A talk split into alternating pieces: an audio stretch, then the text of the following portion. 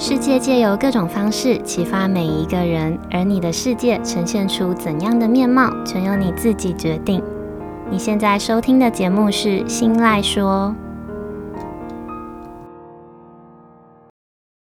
Hello，各位 CC，欢迎收听今天的《新赖说》，我是新赖小姐。上个礼拜，因为我没有照顾好自己的嗓子，我不小心让自己在一场聚会里过度使用声音，造成喉咙受伤，然后导致我一整个星期嗓子都处在一个呃重度沙哑的阶段，所以没有办法在跟大家约定好的时间里上架新的内容，真的对大家很抱歉。嗯，但我也非常感谢那些特地发讯息来关心、来给我力量的 CC 们，真的很温暖、很窝心，谢谢你们。那之后呢，我会对自己的嗓子负起责任，好好的保护我的喉咙的。好，那今天这集的主题原本是打算在上个礼拜新的一年刚开始没有几天的时候录的内容的。虽然晚了一个星期，嗯，但我想应该还算是在应景的范围内吧。那刚好前一阵子我也收到了一位还在念书的，呃，一位年纪还蛮小的小 CC，他来信询问关于兴趣跟未来，还有不知道现在学校里教的东西对他的未来的意义是什么之类的问题。所以今天呢，我想跟大家聊聊的主题，除了是在上个礼拜，嗯，应该已经被大家聊烂的关于怎么提升完成年度目标的动力之外，我还想跟大家聊聊怎么摸索，怎么找到自己想做的事情，然后进一步的去设定年度目标。呃，但这个问题呢，我觉得就像是失恋怎么走出伤痛一样。虽然大家提供的方法基本上都大同小异，但每一个人还是会有一套属于自己的做法。嗯，当然，虽然不见得每一项年度目标我都可以达成，但至少循着这些方法，呃，确实给了我不少的帮助。所以呢，我也想要趁着这个今年还没有开跑很久的现在。跟大家聊聊，也跟大家分享，我觉得几个实用的小方法，然后再结合去年一整年的实战经验跟学习到的新知，提升的一个二点零的版本。那今年呢，我也预计使用这一套二点零的版本的新方法，看看在年底回顾的时候，能不能实质上的帮助自己提升更多目标的达成率。好，那我先简单带到刚刚提到的那位还在念书的小 CC，他来信询问的问题。这位小 CC，他的问题是，他不知道自己现在在学校里学到的那些东西对自己未来的意义有多大，还有能带给未来多少帮助。嗯，但他也不确定自己想要的是什么，还在一个摸索的阶段。只是呢，他很担心自己会找不到兴趣，对未来没有方向。那这一份不确定感，又让他对未来更觉得模糊，也因为未知产生了惧怕。他不知道现阶段的自己可以怎么做。那我把这位小 CC 的问题简单拆分成三个部分，这三个部分分别是：问题一。不知道目前学校学到的一切对未来的帮助有多少？问题二，在不确定自己想要什么的阶段里可以怎么做？还有问题三，也就是今天想要跟大家深入聊聊的，怎么设定年度目标，还有怎么让自己的年度目标不再只是写在纸上的空想，而是可以扎扎实实、一步一步慢慢的完成的。那我们先来聊聊问题一，目前学校学到的一切对未来有什么帮助？嗯，不知道大家小时候有没有玩过一个用数字画图的游戏？这个游戏叫做点点连线画。画纸上呢，它可能会有阿拉伯数字，也有可能会有 A 到 Z 的英文字母，或者是 b u p a m u f f 的注音。假设这张图的目的是要让小朋友学会怎么辨识数字一到五十的顺序，那纸上就会是由一到五十的数字组合成的一个可爱的图案，比如说像是一台汽车啦、一只小熊或者是一颗水果等等。然后每个数字旁边会有一个小点，小朋友要依照数字的顺序，由小到大把所有数字旁边的小点连成线，最后这些数字会再带着小朋友把线条变成可爱的图案。这个画图的游戏，不知道大家有没有玩过？那同样的道理也可以套用在人身上。嗯，我觉得人生就像是点点连线画的游戏一样，每一个阶段的学习还有经历，就是跟在数字旁边的小点。每一个小点一定都会有它有用的地方，有它存在的道理。可能这份意义当下还看不太到，但不代表未来它就不会有它的用途。只是在线条串联成图案之前，我们的小点要累积的够多，那点跟点之间才会有更多方向的可能，最后也才会有相对大的几率组合成不同的图案。也就是说呢，任何阶段不同的学习，其实都是在帮助我们累积实力，让我们有能力在未来有更多的选择，跟懂得去分辨好跟坏。即便是在学生时期看起来最废最废的科目，都有可能在未来意想不到的地方发挥它的功效。嗯，就像是我曾经也怀疑过背那些古人的诗词对未来的帮助性，但谁也没有想到，有一天我会从事内容创造的工作。会需要仰赖过去累积的文学造诣来吃饭。那再举一个我在高中时期在电视上看过的一档节目，在那档节目里主持人说过的话，嗯，我也从来没有想过这段记忆会默默的被我记到现在，还在今天有机会可以跟大家分享。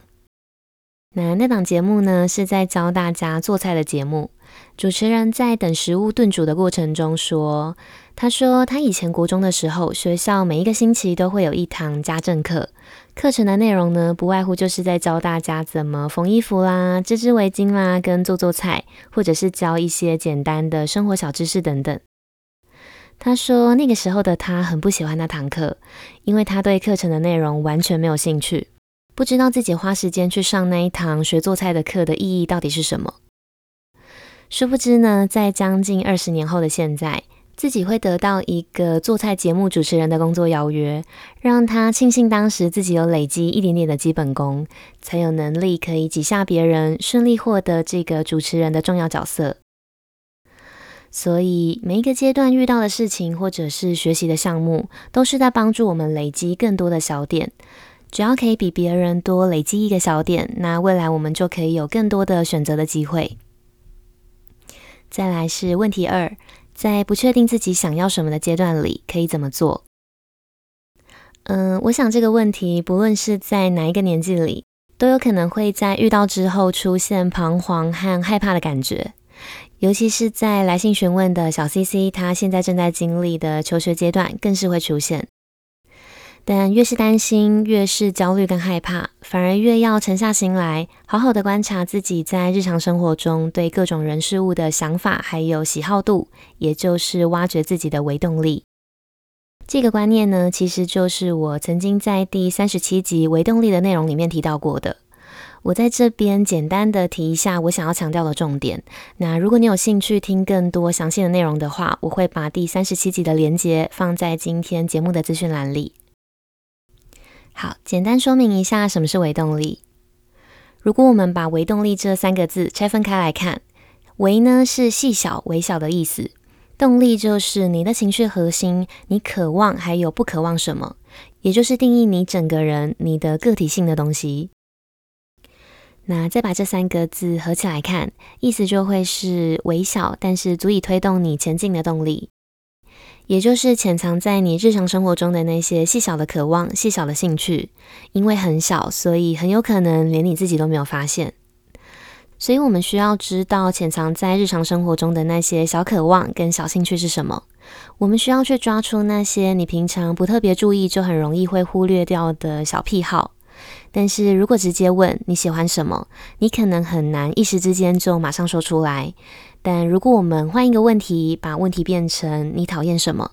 那你可能就可以滔滔不绝地列出一长串的清单。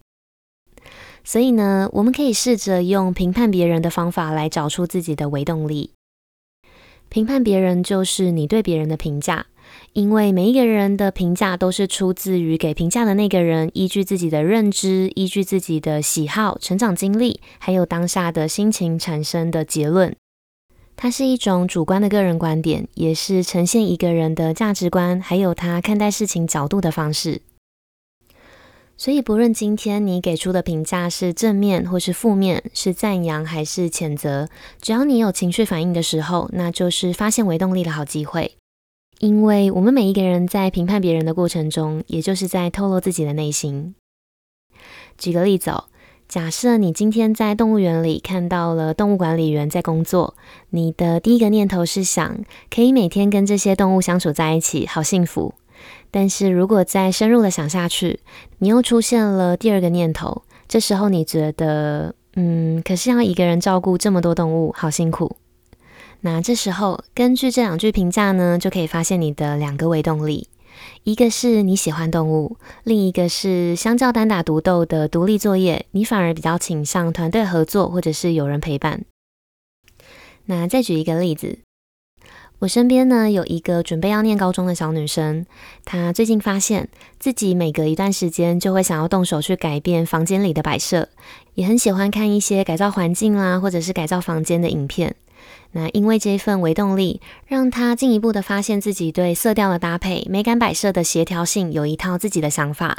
也开始慢慢的确定自己喜欢室内设计。后来呢，她决定在高中的时候要去念设计相关的科系。那在这之前呢，他也努力的利用闲暇的时间，充实对室内设计方面相关的知识还有技术。也就是说，我们可以用评判别人的方式去找出自己的微动力，然后再进一步的去挖掘自己的兴趣，最后依循着兴趣指引出来的方向，找到可以让自己变得更好的方式。那可能在这整个找出微动力的过程中，会需要花很多的时间去观察自己，但也只有这个方法才会是专属于你的克制化的方法。嗯，会远比那些长辈或是各种出来乱、不了解你的人给的乱七八糟的建议还要来得更贴切你。我们不急着花一次就找到明确的下一步或者是方向，这是一个需要花时间、长期自我观察的过程。可以先从找到自己做起来没那么讨厌的事情，或者是相较别人自己做起来是比较不费力的事情开始。那当你找到自己不讨厌，或是做起来相较于别人是比较不费力的事情的时候，自己的兴趣呢，也就有了雏形，也就会更清楚每一个阶段可以做哪一些事情了。好，那最后的大魔王问题三，也就是今天主要想跟大家深入聊聊的问题：怎么设定年度目标？怎么让自己的年度目标不只是写在纸上的空想，而是可以扎扎实实、一步一步的、慢慢的达成的？那我们先进一小段间奏音乐休息一下，回来之后会继续跟大家分享。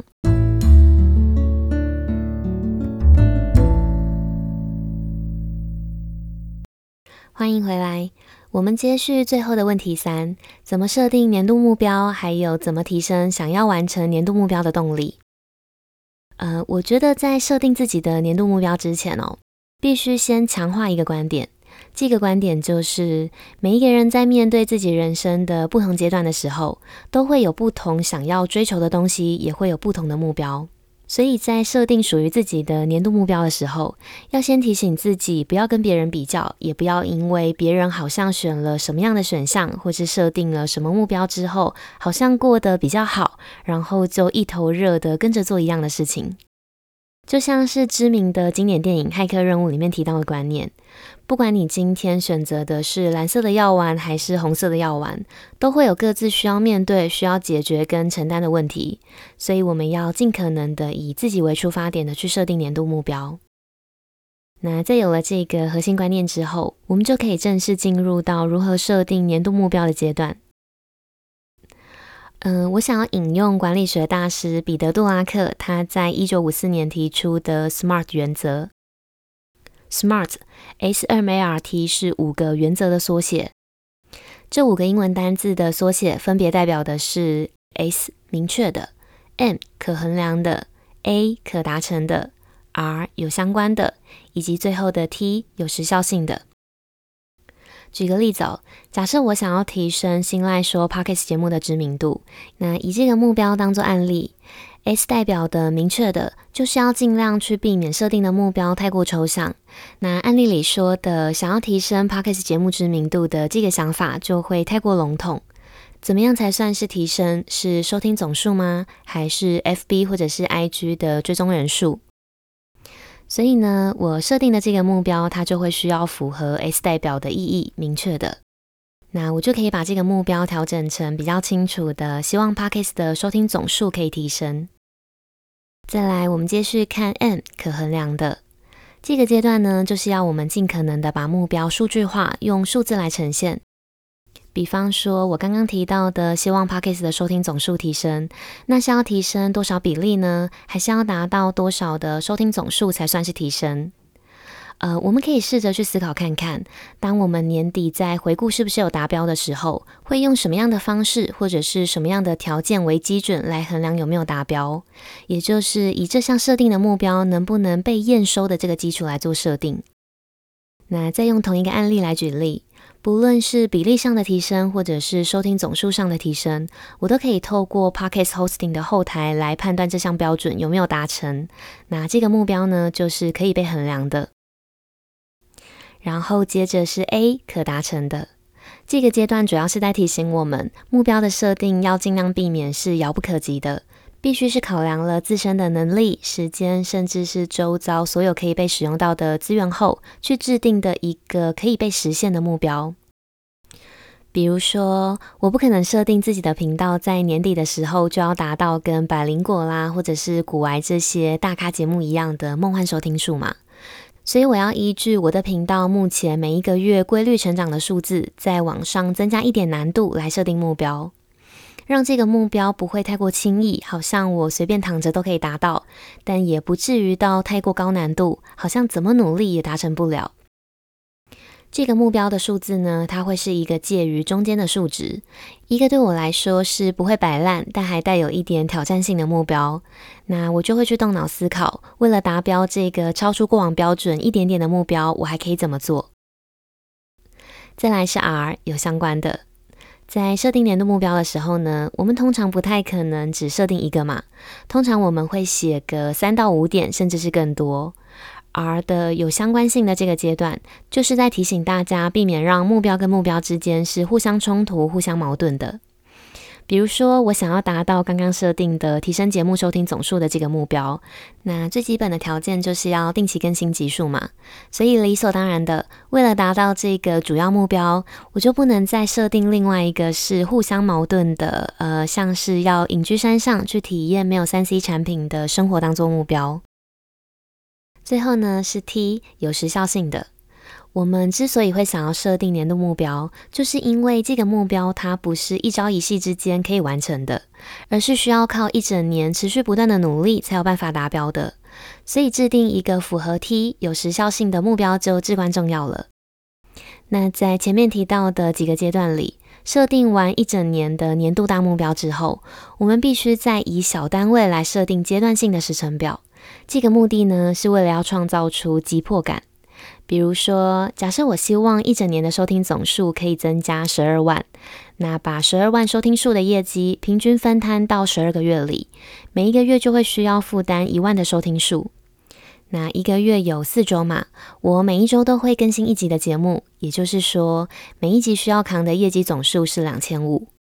那在我想要偷懒、不想要更新节目的时候呢，就会想到这个没有人扛的两千五的业绩，又要再另外分摊到其他的级数里，那会提升成另外一个层级的难度，导致年度目标可能早早就宣告失败。因为害怕失败，我就会产生恐惧感，然后逼迫自己现在就要即刻动起来。好，那以上就是透过 SMART 原则设定好年度大目标，还有再把大目标拆分成阶段性的小目标的分享。那再跟大家增加分享一个我自己的小方法，引用我在第十五集自律的内容里提到的信任约定。假设你今天答应主管下班之前要交一份报告，那你就会如实的做到。这是因为你会担心在主管的心中留下不好的印象，或者是有可能会影响到你的考评成绩，或者是年终。那再假设。假设你今天答应爸妈周末会回家吃饭，那因为你不想要让爸妈失望，或者是害怕爸妈会痴痴的等，所以你会依照约定，真的在周末回家吃饭。好，也就是说，我们会重视每一个对别人的约定，是因为我们担心对方会失望、会难过，或者是会影响自己在对方心中的形象跟信任度，所以我们会逼迫自己要严加遵守，要努力达标。那同样的概念呢，也可以拿来运用在完成年度目标上。试着去找一个可以陪伴你一起完成年度目标的伙伴。这个人呢，他可以是爸妈，可以是朋友、兄弟姐妹，或者是你的另一半。我把这个角色称为目标伙伴。目标伙伴他存在的目的，不是要让他跟着你的目标一起照做，而是可以用一个陪伴者的身份，在你有惰性的时候刺激你，然后在你如期完成的时候鼓励你的一个角色。当然，最主要的功能还是可以让你有一个可以交代的对象，一个可以让你给出承诺的对象。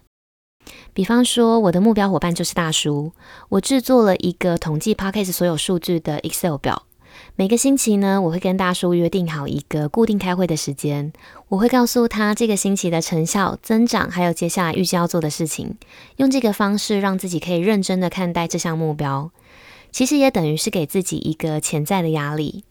让自己时时刻刻可以在心里提醒自己，只要是说出来，只要是答应了目标伙伴的承诺，就一定要做到。那努力去当一个承诺可以被兑现、可以被他人信任的人，就是我给自己完成年度目标的动力。嗯，至于要如何在生活中克服惰性，跟建立一个新的习惯，大家也可以接续听听看我在第十五集自律的内容里面分享的内容。连接呢，我一样也会放在今天这集的资讯栏里。好，那我们来帮今天的分享做几个小结论。结论一。人生就像是点点连线画的游戏一样，每一个阶段就像是跟在数字旁边的小点，每一个小点一定都会有它有用的地方，有它存在的道理。可能这份意义当下还看不太到，但并不代表未来它就不会有用途。那在线条串联成图案之前，唯有让小点累积的够多，那点跟点之间才会有更多的方向的可能，最后也才会有更大的几率组成不同的图案。只要可以比别人多累积一个小点，那未来就可以比别人有多一点选择的空间。结论二：试着用评判别人的方式去找出自己的微动力，再进一步的去挖掘自己的兴趣，最后依循着兴趣指引出来的方向，找到可以让自己变得更好的方式。最后是结论三。透过 SMART 原则去设定具体的年度大目标，以及再把大目标拆分成阶段性的小目标，然后再找一个目标伙伴去抛出你的承诺，运用信任约定的潜在压力来协助自己达成目标。嗯，虽然我也不确定这套新的方法可以带给新的一年的我多少帮助，但我想就用这集的内容跟正在收听的大家做另外一个信用约定。希望在年底回顾的时候，我的每一项年度目标都可以有一个满意的成绩。好，以上就是今天日常这件小事，我想跟大家分享的内容。希望今天的分享可以带给正在收听的你一点实际上的帮助或者是收获。那如果你的身边刚好也有正在困扰类似问题的朋友，分享这集的内容给他，说不定你就是那个帮助他的关键人物。那如果你有任何的听后心得，或者是其他的生活小故事想要跟我分享，都欢迎你到我的 FB 或者是 IG 私讯分享给我。我的账号是 Miss 点 Isoland，M I S S 点 I S O L A N D。日常这件小事这个系列呢，接下来也会持续的借由生活中的大小事，或者是各种的故事，来分享我的观点跟我的想法。希望可以透过这个节目的分享，激起每一个人心中反思还有成长的力量。那不知道你们喜不喜欢今天分享的内容？如果喜欢的话，记得帮我把这份支持化作实际的行动，帮我把心赖说这个节目大力的分享出去，跟追踪我的 FB、IG，还有到 Apple Podcast 上面去评价五颗星，跟留下想要对我说的话。不论你们选择用哪一种方式支持我，你们的每一个小小的举动，都有可能让这个节目被更多人听见，也有可能会在无形之中带给需要帮助的人力量。那最重要的当然是，这些都会成为我继续前进、继续录制优质内容的动力。好，那最后呢，希望收听到这里的每一位 CC 都能在新的一年成长成更好的自己。那今天的节目就到这里结束喽，我们下次见，拜拜。